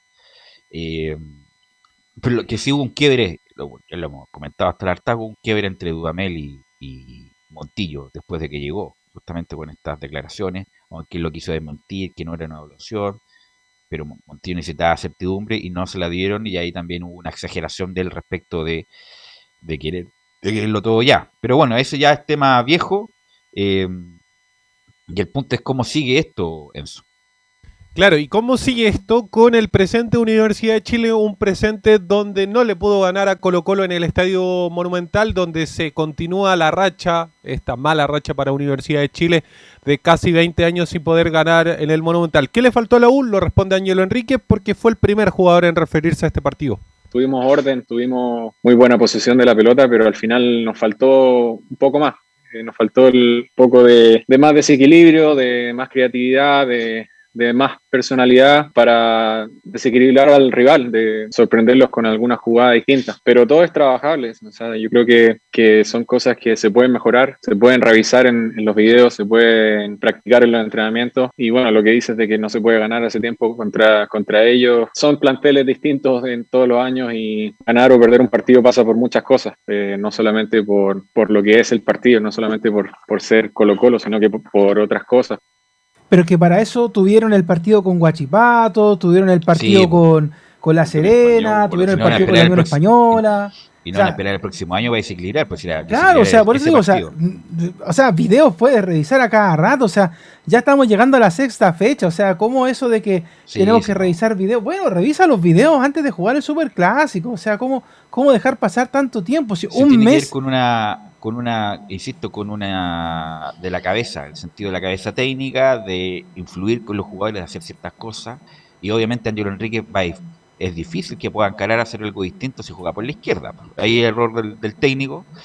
Y bueno, la U va a jugar con uno de los colistas del campeonato. Ya, ese, imagínate si la U llegara a perder ese partido. O sea, in, independiente que los controladores van a tomar posesión durante el mes, o durante este mes, bueno, ahí. No, de mayo. Ahí por, no resiste más, no resiste más la situación y, y Dudamel tendría que irse. Pero bueno, esperemos que no pase así. Insisto, Dudamel se va a ir sí o sí tarde o temprano se va a ir. ¿Y quién antes, llega? Bueno, ahí va a tener que buscar. Lucho Burri se ofreció de nuevo, ¿qué Ah, le parece? Ahí va a tener. Mira, Siempre cualquier cosa, cualquier cosa es mejor que, que Dudamel. Y Lucho Murray no es que sea un, un lego en estas cosas. Es un tipo. Sabe. Lo que pasa es que hace tiempo que no dirige. Exacto. Pero bueno, Lucho, además Lucho Murray estuvo en ese interinato con Víctor Castañeda, que fue bien ahí extraño. Que fue bien extraño, la verdad. Pero cualquier cosa sería mejor que Dudamel. Pero vos. Entre los dos, ¿a quién elige usted? Buscaría otro. ¿Buscaría otro? Buscaría ya. otro. No sé, hay uno que recién acaba de renunciar en otro lado también. Ah, usted habla del Sí. señor Holland. Sí, también podría ¿Dirigió ser. anoche ante Boca o no? Ah, no, no dirigió. No dirigió. Perfecto. Así que Digamos que Holland renunció a Santos porque lo fueron a petar a la casa. ¿ah? lo comentamos ayer, Sí. po, lo comentamos ayer. hay gente ya- que pregunta por qué duró tan poco, porque los dirigentes querían además, que, además perdió partido y además se le fue Soteldo en su Muñoz. Escuchemos una más de, de Ángelo Enríquez que habla sobre mejorar el juego o, mejor dicho, jugar mejor. Desde el orden hemos intentado jugar más, hemos intentado más jugadas de ataque. Como te digo, a lo mejor, no ha sido a la velocidad que la gente espera que, lo hagamos, pero sí creo que vamos mejorando y yo creo que de aquí en adelante vamos a mejorar mucho más. O sea, tú me, me preguntaste con la calidad de los jugadores que tenemos. Sí, creo que, que vamos a ir mejorando y nos vamos a ir soltando más y vamos a ir creando más jugadas de ataque en cada partido. De hecho, ayer. aquí, aquí a eh, fin de año puede que salga. Sí, no, mira, había una. eh, de hecho, para la gente que escuche el podcast de- del día de ayer de Estadio Portales Central, tú lo decías, se lo decía Héctor Hoffens. La U tiene buenos jugadores. El tema es que el, el hombre que tiene que poner a los buenos jugadores no lo hace. De hecho, y es lo que eh, tiene con- relación con lo que decía anteriormente Angelo Enrique, que yo le decía. O sea, tuvo un buen tiempo, un buen segundo tiempo, podríamos decir, con el, en el partido con La Serena allá en el norte.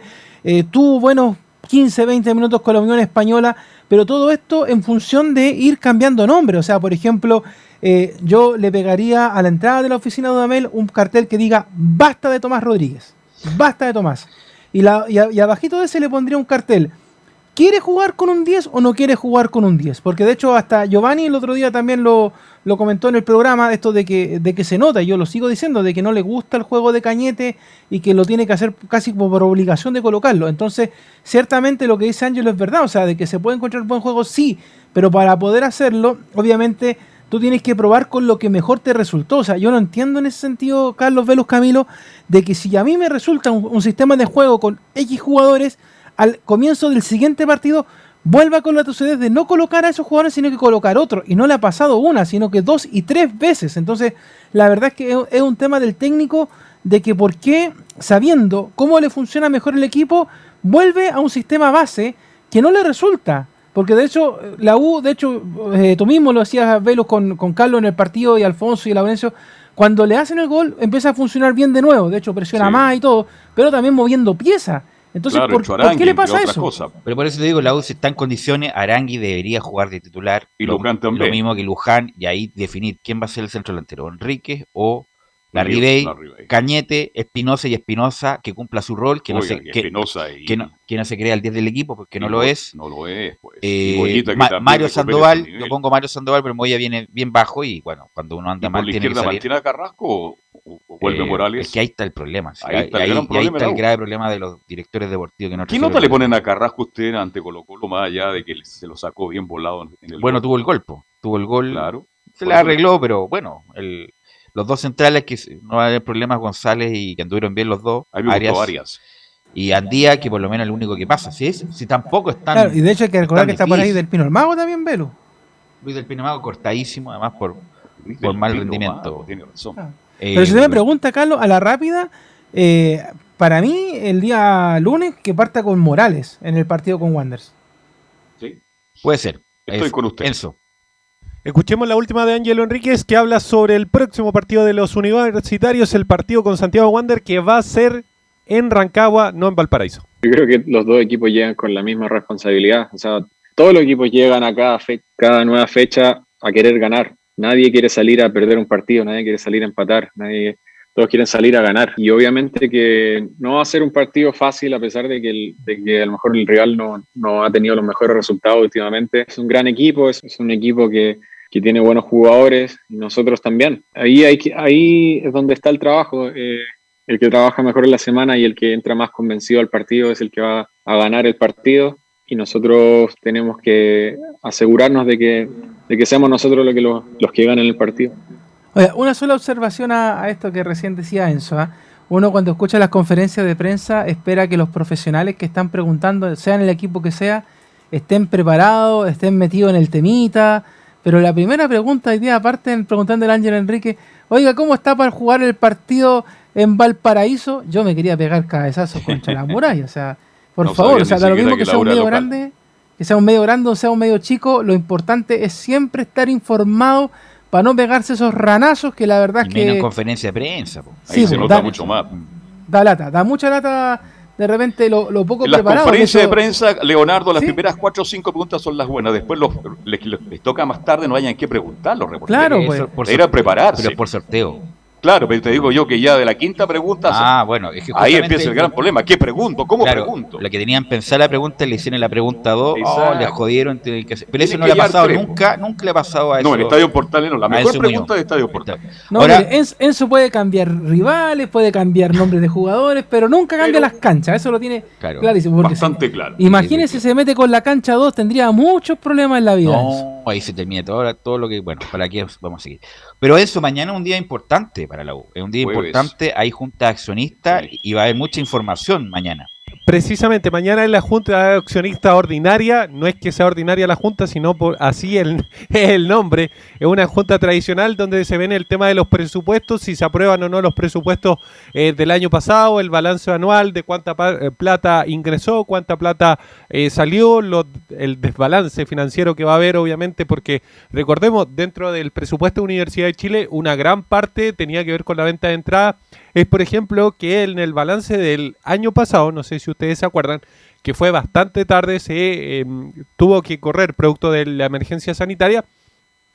El, el balance fue en negativo, en saldo negativo, producto de que no ingresaron esta cantidad de, de ingresos. Oiga, tema. pero, pero con pandemia o sin pandemia, la U hace rato que saca números rojos. O sea, Pero, a- porque pero ahora que va a sacar números azules ahora. Va a sacar números azules el ejercicio 2020. Claro, pero, pero siempre está con deudas de, de los No, técnicos, de los tiene un jugadores. pasivo importante la U, obvio. Tiene un Claro. pasivo importante que se arrastra por muchos años.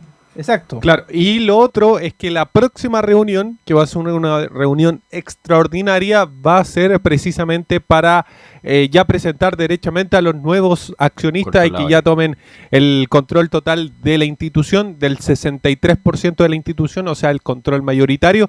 Entre ellos, por ejemplo, eh, eh, Clark Varela, que es uno de los que está ahí de la cabeza pensante de esta nueva dirigencia. Pero eso no va a ser en esta reunión del día de mañana, va a ser debería ser a finales de, de mayo por ahí. Debería estar ya cuando sea eh, Cuando sea el presentado plazo de la oferta, de la oferta pública de acciones que dura un mes.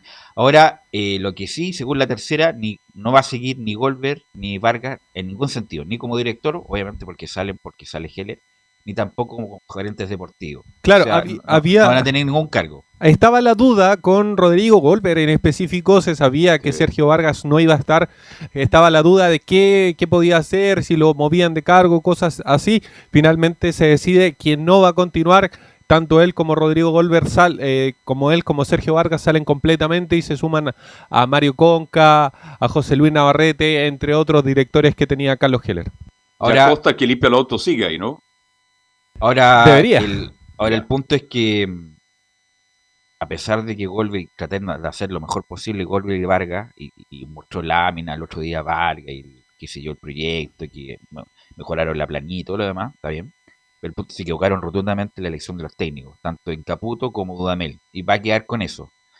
Ellos pueden salir, bueno, salimos tercero y la copa, como lo dije ayer, pero se equivocaron rotundamente en los técnicos porque tanto como Caputo como Dudamel, la U nunca jugó a nadie de que interpretara el hincha de la U.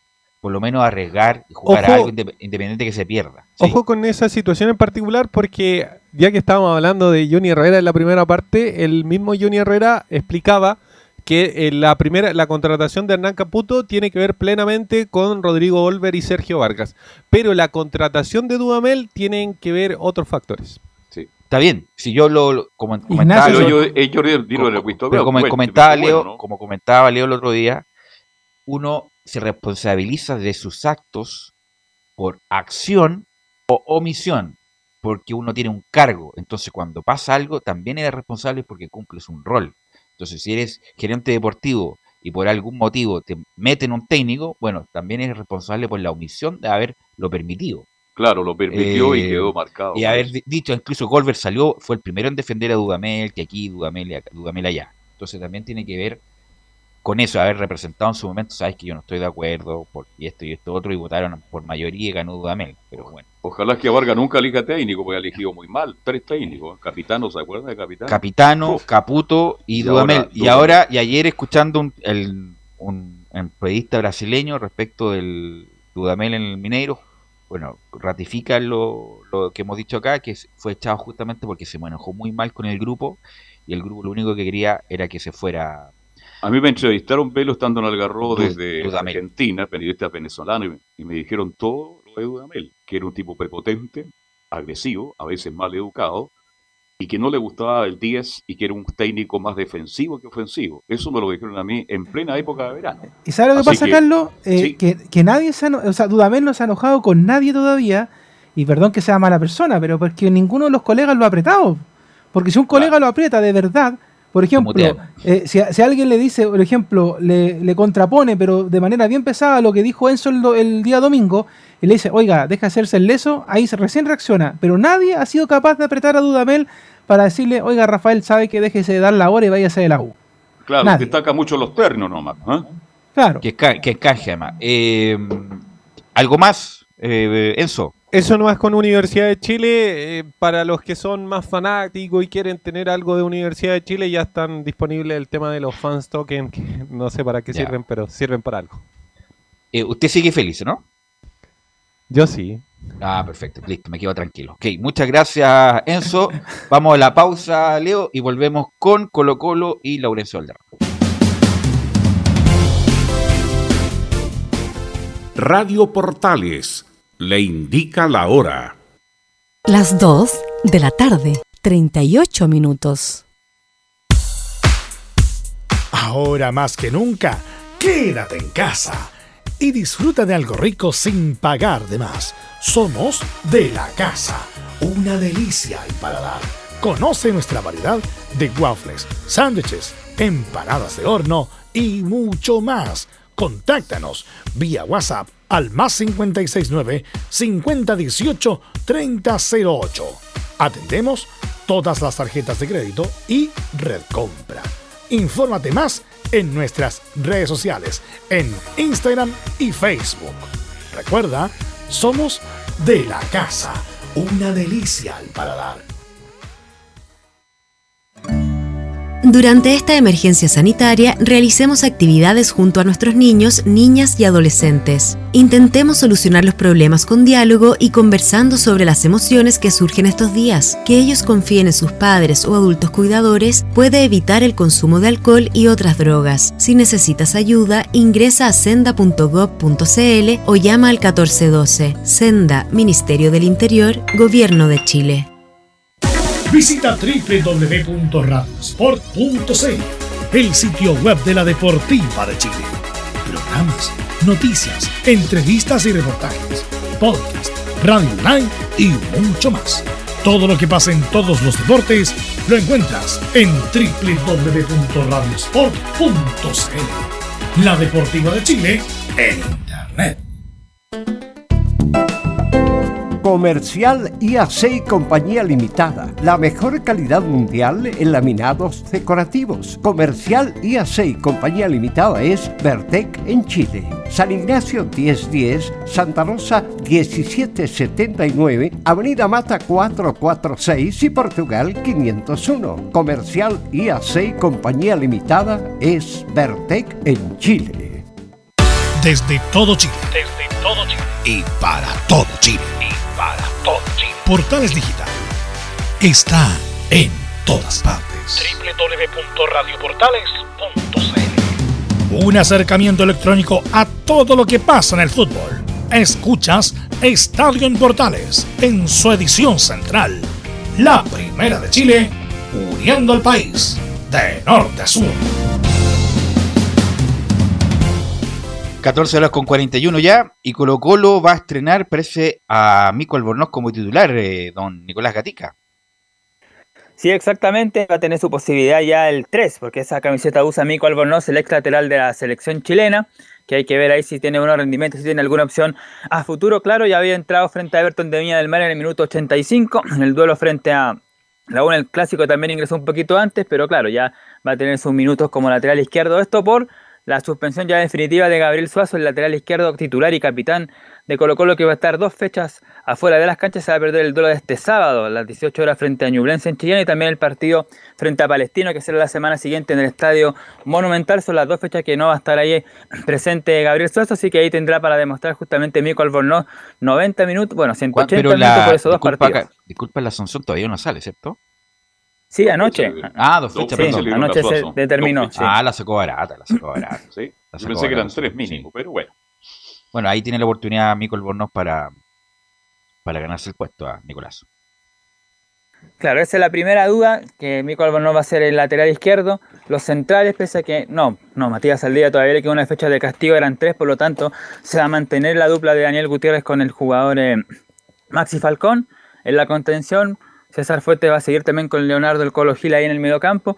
Y la otra duda que está también en el equipo de Gustavo Quintero es la de la zona ofensiva. ¿Quién va a reemplazar a Martín Rodríguez? Y tiene dos opciones ahí.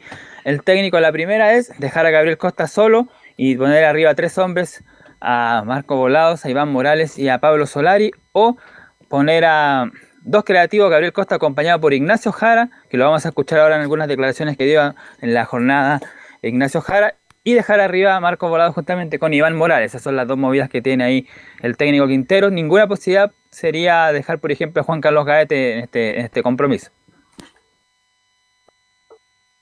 Hay variante, hay variante como, como comentábamos ayer, así que el técnico va a decidir de aquí al fin de semana.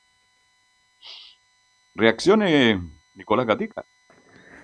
Sí, vamos a pasar a escuchar justamente a Ignacio Jara, el, el que podría ser opción junto a Gabriel Costa ahí con la, en la creación. Ah, que dicho sea de paso, Gabriel Costa sal- está en la prenómina que hace el técnico de, de la selección Ricardo peruana, Gareca. Ricardo Gareca, claro. Así que Lo más probable es que esté porque hay que recordar que se va a jugar eliminatoria de Copa América, incluso el mismo Chile en algún momento va a tener un informe con Alfonso. Van a tener que ser dos nóminas o dos, dos citaciones para la Copa América y para la eliminatoria. Por lo tanto, la Comebol eh, ofició que pueden inscribir hasta 50 jugadores. Así que va a haber muchas sorpresas en estas nóminas porque son muchos jugadores. Así que eso con el tema de Costa. Y ahora vamos a escuchar justamente a Ignacio Jara, que es la primera opción para reemplazar a Martín Rodríguez en la zona ofensiva. La primera que vamos a escuchar sobre el tiempo que estaba en Colo Colo y dice Ignacio Jara, desde que llegué me recibieron de muy buena forma. Claramente, eh, yo creo que obviamente estamos en distintas situaciones. Lo que fue el año pasado que estábamos peleando la parte baja, era otra otro tipo de presión. Pero nosotros siempre hemos mantenido el grupo súper unido. eh, desde cuando yo llegué me recibieron de muy buena forma. Y al igual que este año, se conformado un grupo de grandes jugadores y eh, además de eso, de grandes de grandes personas, que eso que eso te hace ganar campeonato. Así que la verdad que estoy súper contento eh, con este grupo al que, al que le toca jugar. Eh, el que está atrás siempre lo está apoyando, entrenando siempre fuerte. Es una lucha sana y esperemos seguir con esa, con esa senda. Claro, ahí está entonces su, su estadía Ignacio Jara en Colo Colo. Claro, el año pasado llegó justamente, se luchó porque llegara Ignacio Jara, se acuerdan, tuvo ahí du- disputa con otro equipo, Antofagasta, entre otros equipos. Y claro, obviamente al principio no, no, no estuvo tan bien aceitado, pero ya han pasado lo- los tiempos y claro, ya la diferencia entre el año pasado que se peleó por no descender y ahora el título es totalmente distinta y por eso Ignacio Jara, como gran parte del plantel, también ha, mejorado con respecto a la temporada pasada. Otra más que vamos a escuchar de Ignacio Jara sobre cómo se ha trabajado pensando en Ñublense este fin de semana.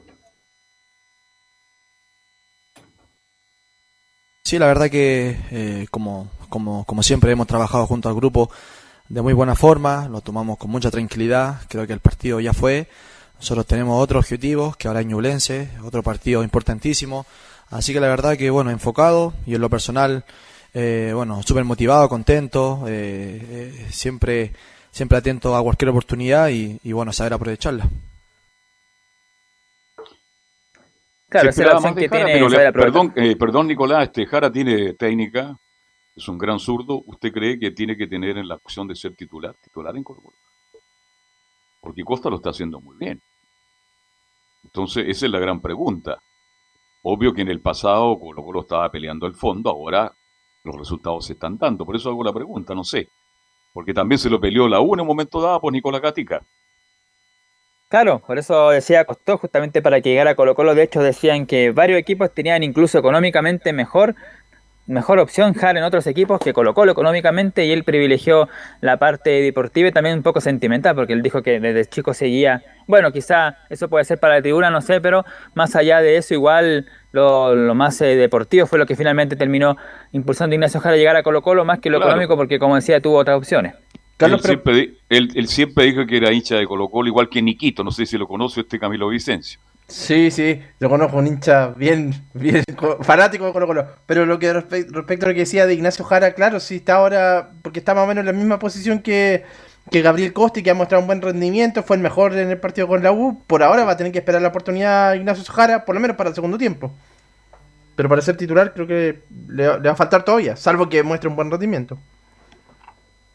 Cuando los equipos Bueno, empiezan a ganar es más sí. fácil. Es mucho más fácil cuando los equipos empiezan a ganar y Colo Colo está jugando bastante bien. Nicolás. Sí, de hecho vamos a escuchar la, la última de Ignacio Jara para ya cerrar el informe. Eso era cómo se estaba pensando en, tra- en el trabajo, pero ahora derechamente Ignacio Jara se le pregunta sobre el rival del día sábado y dice Jara, Ñublense es un rival difícil. Va a ser un rival difícil. Bueno, a mí me tocó enfrentarnos eh, por la primera vez cuando jugaba en Coraloa, pero la verdad que es una cancha difícil, es un equipo intenso, eh, con muchos jugadores jóvenes también, que, que, bueno, los conozco mucho ya que, ya que ya que compartimos selección con la gran mayoría de los que juegan arriba, así que la verdad que, que, va, que va a ser un partido súper intenso. Creo que debemos estar concentrados en todas en toda, en todas nuestras líneas, eh, bueno, aprovechar a nuestro delantero al que al que le toque jugar creo que creo que lo va a hacer de muy buena forma así que eh, eh, ahora concentrado ya estamos planificando lo que lo que va a ser ese partido que obviamente no va a ser nada nada de fácil y creo que cada vez va a ir creciendo mucho más y nosotros nos no, nos mantenemos fuertes para, para, para poder ganar los tres puntos allá Ahí estaba entonces las declaraciones de Ignacio Jara, ¿sí? El sábado el, el- eh, juega Colo Colo con Ñublense, ¿no? El próximo sábado. Claro, a las 18 horas en el estadio cual. Nelson Oyasuna en Chillán va a estar ahí el equipo de Colo Colo. Y para cerrar justamente algo que tiene que ver con Colo Colo y con Ñublense, porque un exjugador del cacique, un volante canterano está en el equipo de Chillán, me refiero a Branco Proboste, que tuvo varias opciones en Colo Colo, que tuvo unas declaraciones ahí a, la televisión sobre su salida del cacique y rápidamente dice lo siguiente. Dice, bueno, tuve la oportunidad de seguir ahí, me lo ofrecieron, pero no era lo que yo esperaba en lo deportivo. Lo que yo quiero jugar, no otra cosa. Recordemos que con eh, Quintero no tenía muchas chances de ser titular. Me ofrecían crecer en lo económico, pero no era mi prioridad. Y después dice, eh, opté por no renovar y salir del club por la mala actitud de alguna persona. Ahí no lo dijo, pero hay que ver quién.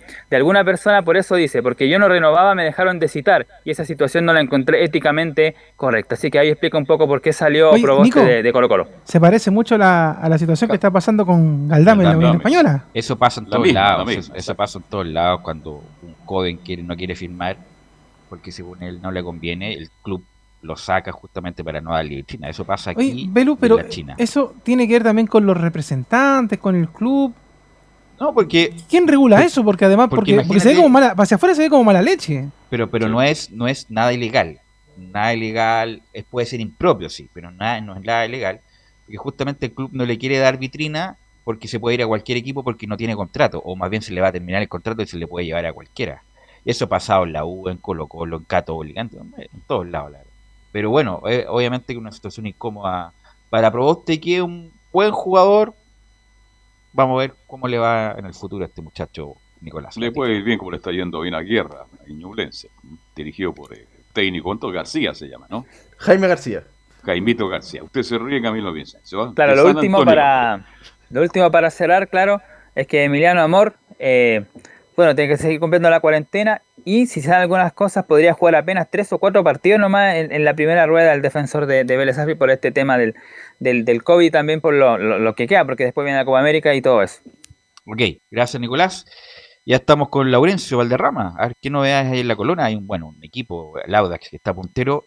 En la Unión no está muy bien. Y Palestino ahí a medio morir saltando, Laurencio.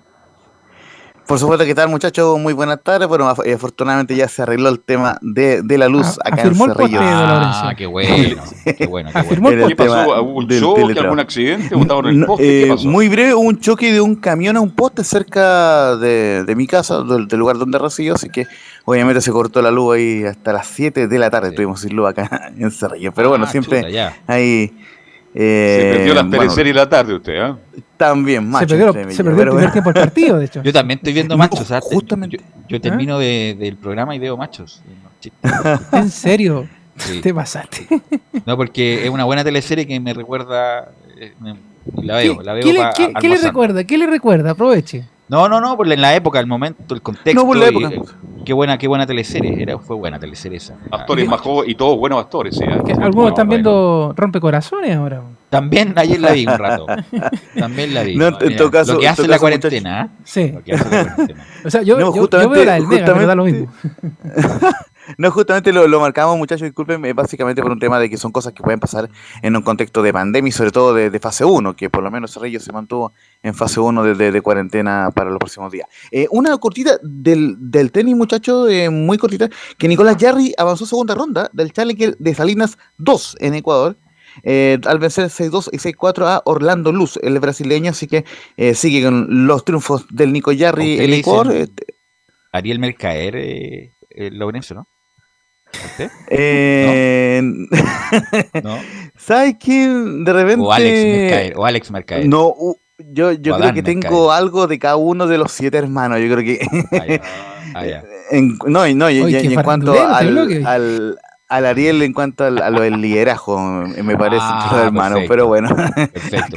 Por eso, en la- por eso, por eso. En la tarde pregúntale al doctor Paz por, por- cada uno Mira, de el doctor Paz no, no nos va a acompañar, se llama Isoya. Lo único que puedo decir es que Ah, ya. eh, yo me identifico más con Gonzalo Valenzuela porque, por la persona con quien se queda al final de la teleserie. Eso Ah, no, no queréis nada, ya, ok. No, no, no, no quería gusta nada, poco? bueno, siempre hay, me gusta poco, claro. Oigan, eh, justamente ya, ya entrando a lo que es el audio italiano y bueno, ya tá eh, las explicaciones del, caso. Para la audiencia, justamente eh, Pablo Vitamina Sánchez estaba muy contento, pero además eh, explicaba que el partido ante Melipilla había sido mucho más duro de lo que, los duelos ante la calera y Católica, más, eh, a- habían sido más duros en cuanto a la fricción, varios jugadores salieron lesionados de, de ese partido, de hecho estamos esperando aún el parte médico sobre la- eh, las lesiones de varios jugadores del- de, de Palestino, justamente acá lo repasa Pablo Vitamina Sánchez en una de las declaraciones, en la 01, dice que sabía que en este partido íbamos a terminar más cansados que ante la calera y la Católica. Es más, les dije a los muchachos, digo, yo no tengo ninguna duda que de este partido vamos a terminar más cansados y más golpeados que con Católica y que con la Unión Española. Van a ser muy parecidos eh, a aquellos últimos partidos que jugamos el torneo pasado.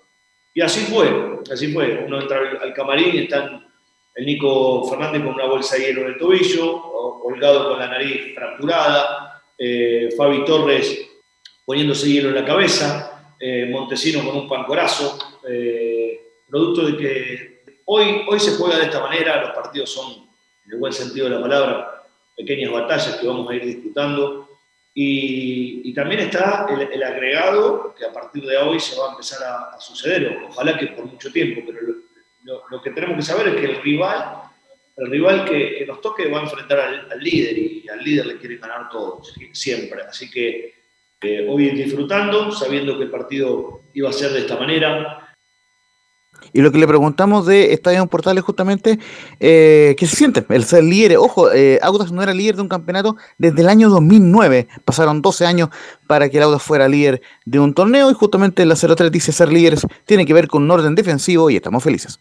Bueno, la verdad que es, eh, yo creo que de alguna manera el hecho de, de poder estar donde estamos, eh, sobre todo habiendo hecho no muchos goles, tiene que ver con, un orden defensivo, con una fortaleza en ese rubro que nos permite empezar a construir desde ese, desde ese lugar. Nosotros obviamente estamos felices, uno, como lo dije al principio, va a batallar con, con, con- con 17, con 16 equipos que quieren lo mismo o que luchamos por lo mismo fecha, fecha tras fecha, fin de semana tras fin de semana, y, y todos queremos estar en este, en este lugar. Entonces, cuando uno lo logra, se disfruta, sabemos que van a hacer todo lo posible los buenos equipos que hay, los buenos planteles que hay para tratar de arrebatarnos a este lugar y bueno, a, a tratar de, de protegerlo. Tenemos que seguir por este camino. Muchachos. Sí, pues Audax eh, se ordenó un poco y el Vitamina siempre, ah, como lo, Ordena bien lo equipos. comentamos en su momento, eh, insinuaba, bueno, le, le fue bien en la U de Conce, le fue mal en Everton, Everton le fue, le fue mal, pero en la U de Conce le fue bien y ahí tiene como su, su cuenta de su, ahorro. su fama, su fama, y ahora le está yendo bien nuevamente en Audax, que no, tampoco tiene mucho, ah, así que es un mérito del Audax se- que se tiene este el- ¿Mm? Se notó en el partido del día lunes. O sea, yo se lo comentaba a Laurencio por interno ese día. eh, igual Audax dejó espacio. De hecho, eh, Malipilla le pudo haber empatado el partido.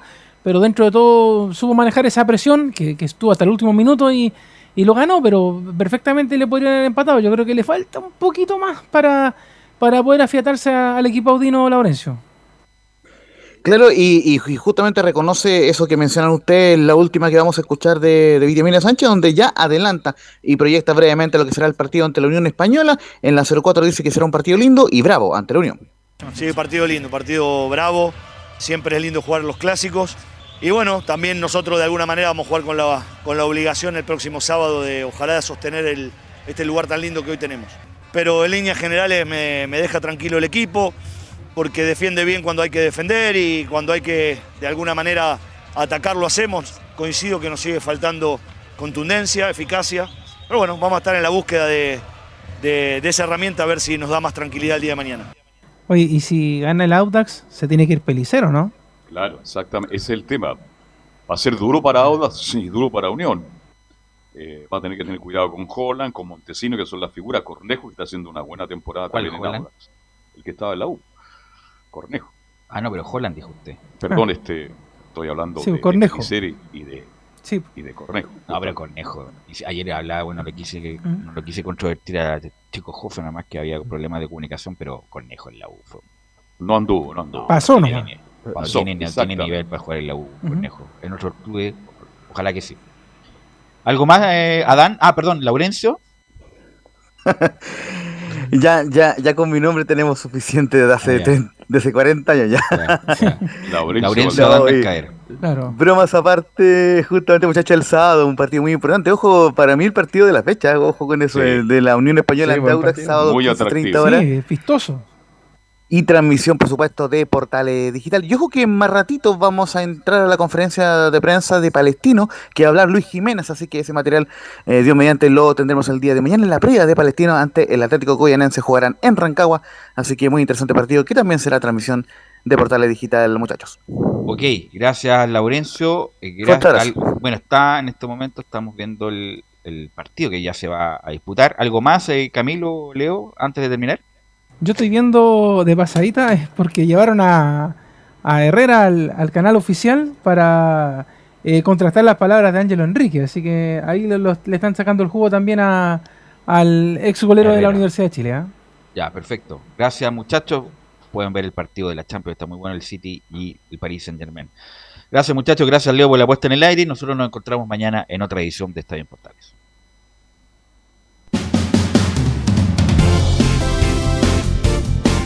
Fueron 90 minutos con toda la información deportiva.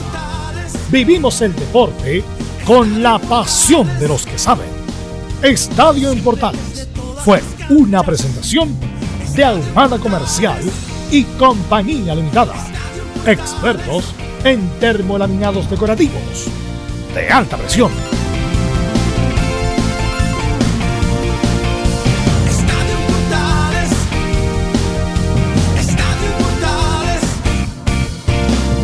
Radio